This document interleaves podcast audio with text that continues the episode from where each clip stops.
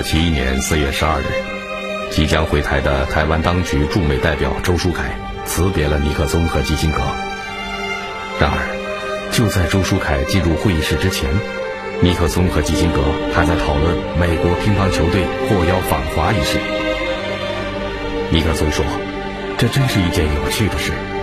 我们在乒乓球队即将登上《纽约时报》头版的日子和他说再见。”尼克松在会见周书凯时，先是重申：“我们将恪守美国对台湾的条约承诺，我们将履行诺言。”然后他又极为婉转地表示：“美国将在未来几天内采取一些动作。”美国乒乓球队访华的消息一度轰动了国际舆论，成为了举世瞩目的重大事件。事态的发展几乎是尼克松欣喜若狂。四月中旬，在一次美国报纸编辑协会的年会上，尼克松大谈中美关系正常化的长远目标，要结束新中国和世界大家庭的隔绝状态。这一边，尼克松是志得意满，而那一边呢，蒋介石啊，却是一波未平，一波又起。美国乒乓球队访华带来的冲击还没有结束，一位神秘人物的来访，又让蒋介石陷入了苦不堪言的境地。一九五零年九月，在美国操纵下，第五届联大否决了恢复中华人民共和国在联合国的合法权利的提案。然而，二十年过去了，中国政府不附加任何政治条件的援助，使得新中国交到了一大批真心实意的好朋友，中国的外交局面也随之打开。在一九七零年第二十五届联大上，支持恢复中国席位。并驱逐蒋介石集团代表的表决结果是五十一票赞成，四十七票反对，赞成票第一次超过了反对票。投票结果一出，联大会议厅里掌声四起，美国和台湾当局慌了神，他们意识到，在联合国中，多年来被他们操纵的表决机器已经失灵了。一九七一年四月下旬，已经退休的美国外交官莫菲。以尼克松总统私人代表的身份，悄悄来到了台湾。四月二十三日下午四时，蒋介石在阳明山中山楼接见了莫菲。这次谈话前后进行了一个半小时。由于涉及机密，在座的只有周书凯，连马康卫都没有获准参加。正是在这次秘密会谈中，莫菲向蒋介石提出了所谓“双重代表权”方案。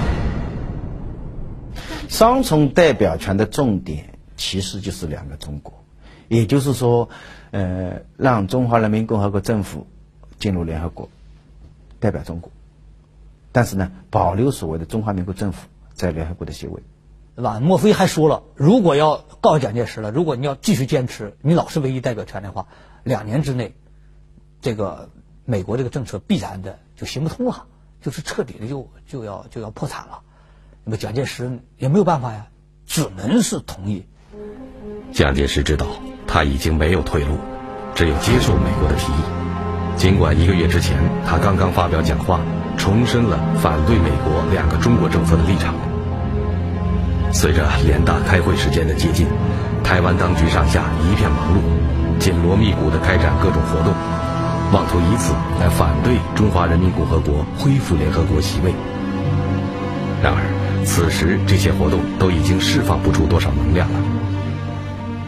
蒋介石的情绪无比低落，他在一次安全会议上分析当前形势时说：“在今年一年之中，将不知有多少的困难、危险和痛苦横在面前，悲观之情溢于言表。”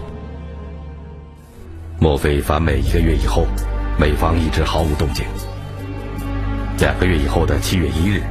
焦急不已的台湾当局驻美代表沈建宏突然造访了基辛格的办公室。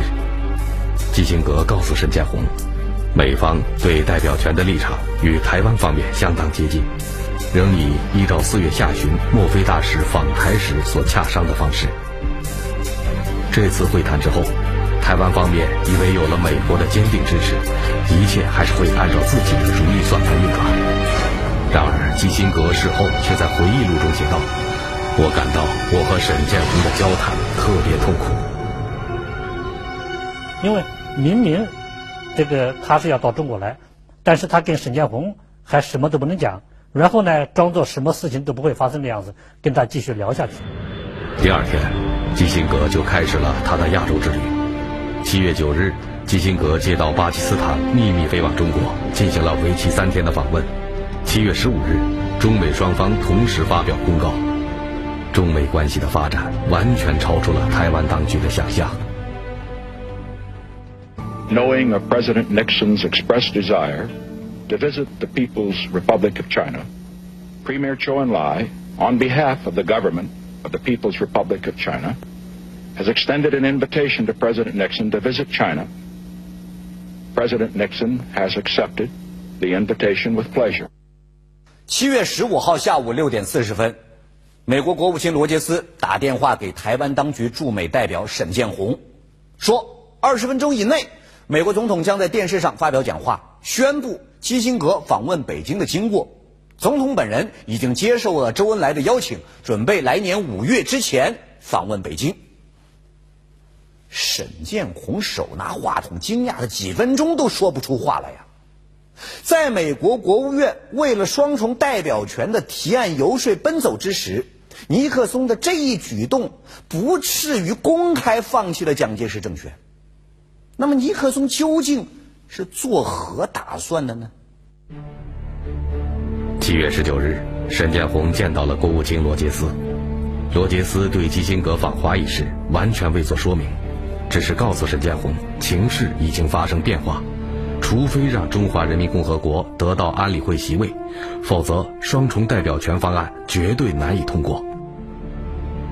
事已至此，美国能做的只剩下维持台湾在联合国大会的席位。仅仅三个月时间，美国的态度发生了重大变化，前后判若两人。美国的改变让台湾当局进退维谷。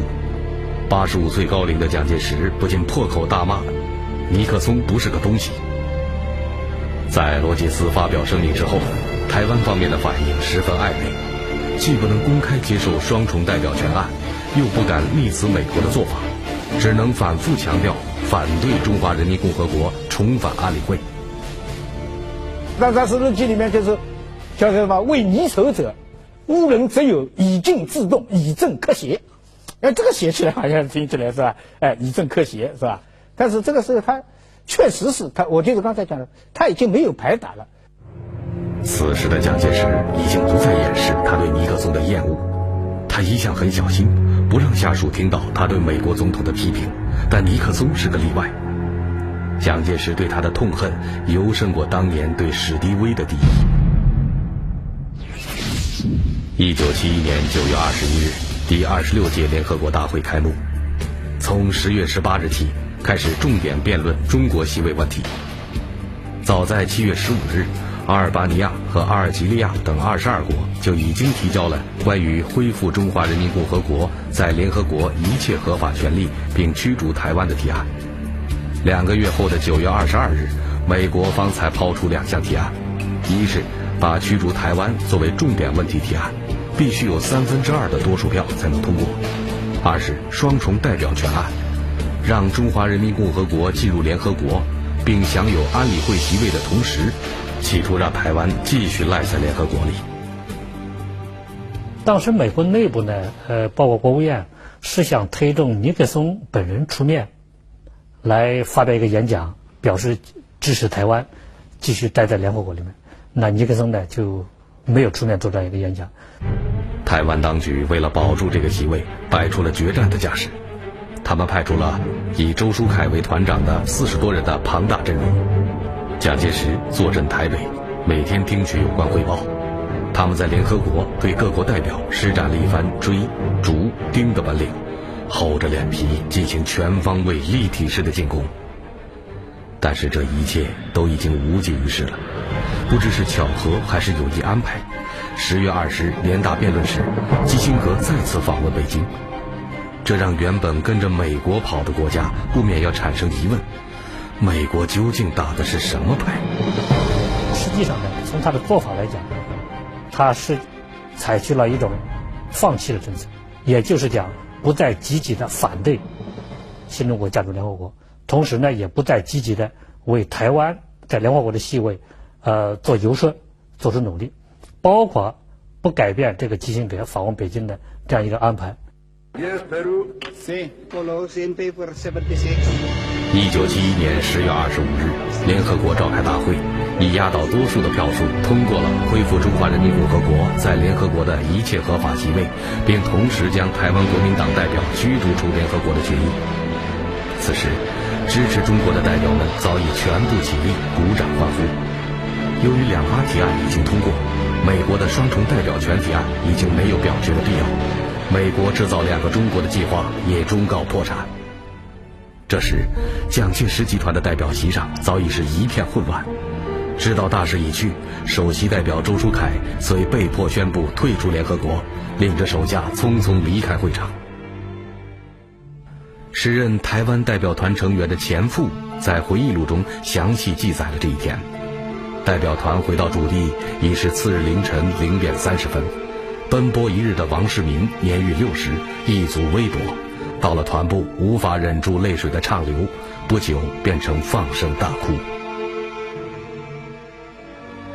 老先生刚才打起宾馆，那么在外边散步，说停止理想，说停止理想散步，刚五官呢就来报了，报告了，他说这个联合国我们退出了。那老先生呢？一个帽子戴起来，他帽子啊，他头上一抹啊，帽子就刷到地上去了。那么副官就在他旁边呢，就给他帽子解起来。这一个，第二个，过了几秒钟，这个副官走到我旁边来，他想给我讲，他说：“老先生流眼泪。”第二天。美国国务卿罗杰斯就联合国驱逐台湾发表声明，一面表示美国欢迎中华人民共和国重返联合国，同时又重申美国和台湾当局的关系不受联合国此项决议的影响。然而，失去联合国的席位啊，仅仅只是一个开始。从此开始，台湾当局的所谓外交是一溃千里。这对年迈的蒋介石来说，就如同是当头一棒，让他无所适从。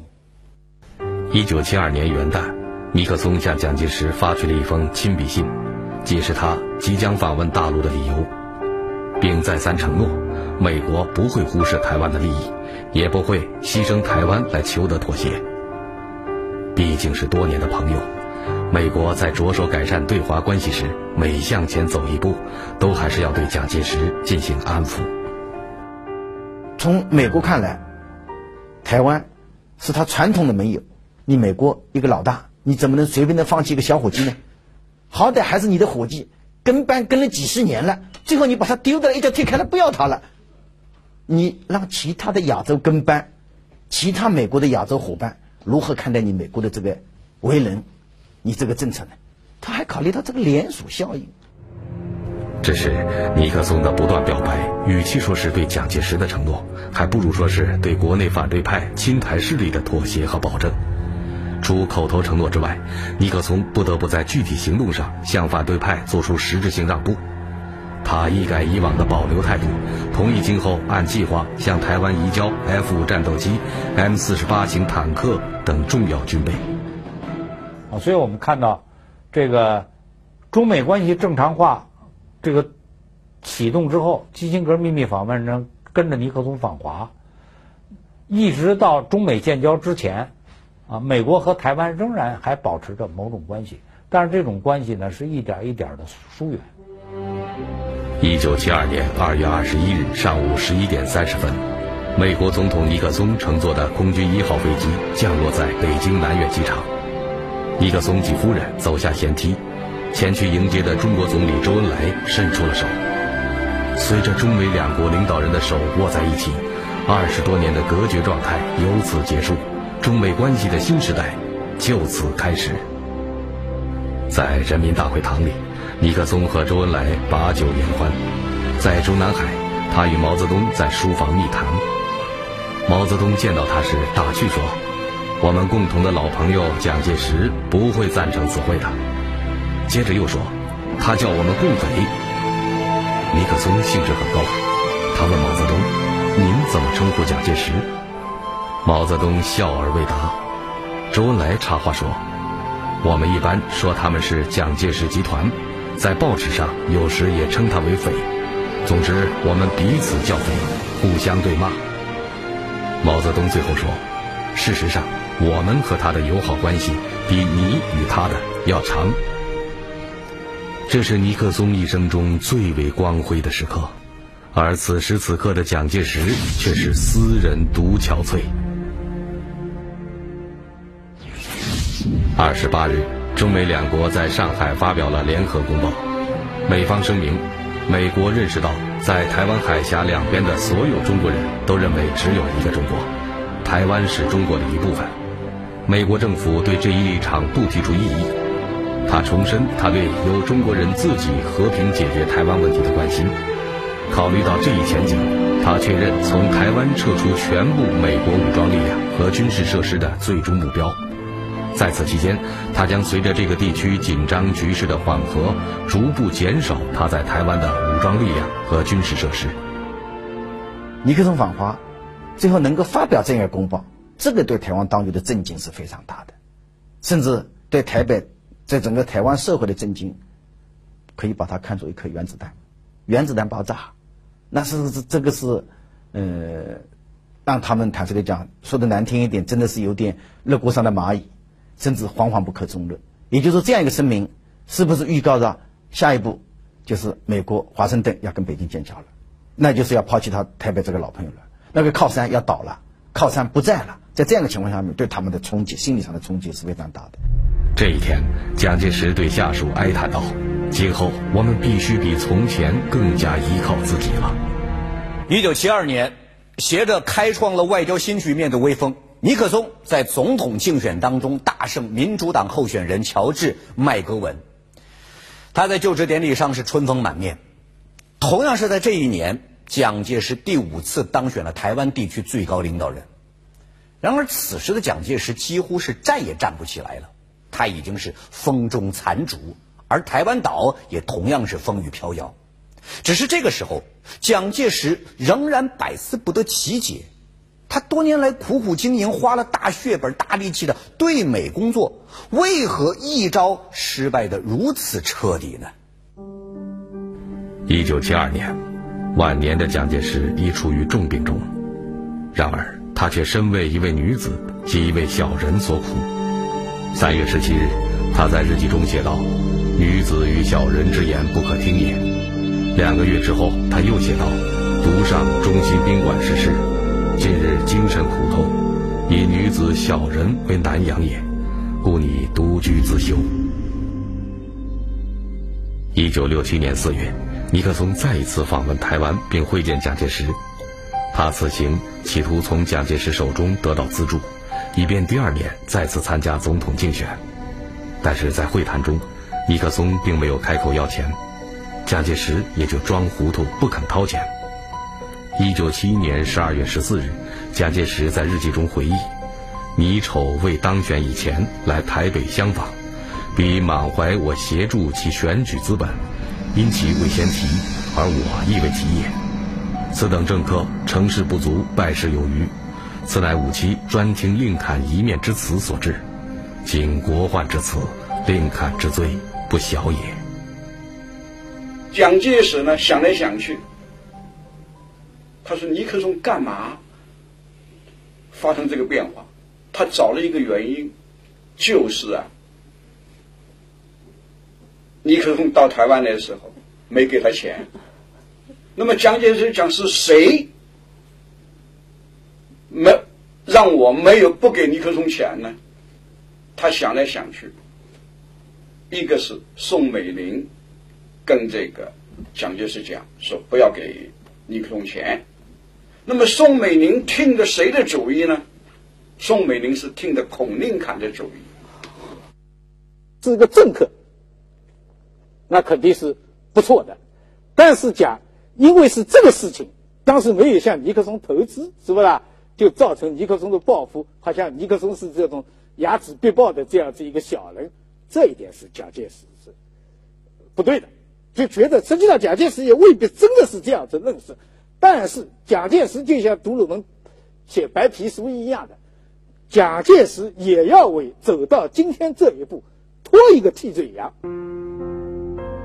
蒋介石思前想后，痛心不已。不久之后，他便撇开了宋美龄，一人从久居的福林路六十号士林官邸搬出，住到了位于阳明山中兴路十二号的中兴宾馆，以冷战的方式表示自己对于宋美龄与孔令侃的不满。八十多岁的蒋介石突然离家出走，令左右侍从以及其他亲人措手不及。蒋介石搬上阳明山之后，独居到六月十九日，宋美龄也搬来同住，蒋宋二人总算重归于好。但是蒋介石对孔令侃却始终未有原谅之词。一九七二年七月二十日，蒋介石夫妇乘坐轿车下阳明山。当日，蒋介石突然觉得心绪烦闷，但他在日记中写下“大丈夫能屈能伸”。次日，他写下最后一段记事。今日体力疲倦甚，心神实觉不支。持续了五十六年的日记就此搁笔。第二天，也就是尼克松北京行五个月之后，蒋介石在官邸庭院散步时心脏病发，虽然经过抢救保住了性命，却自此陷入昏迷。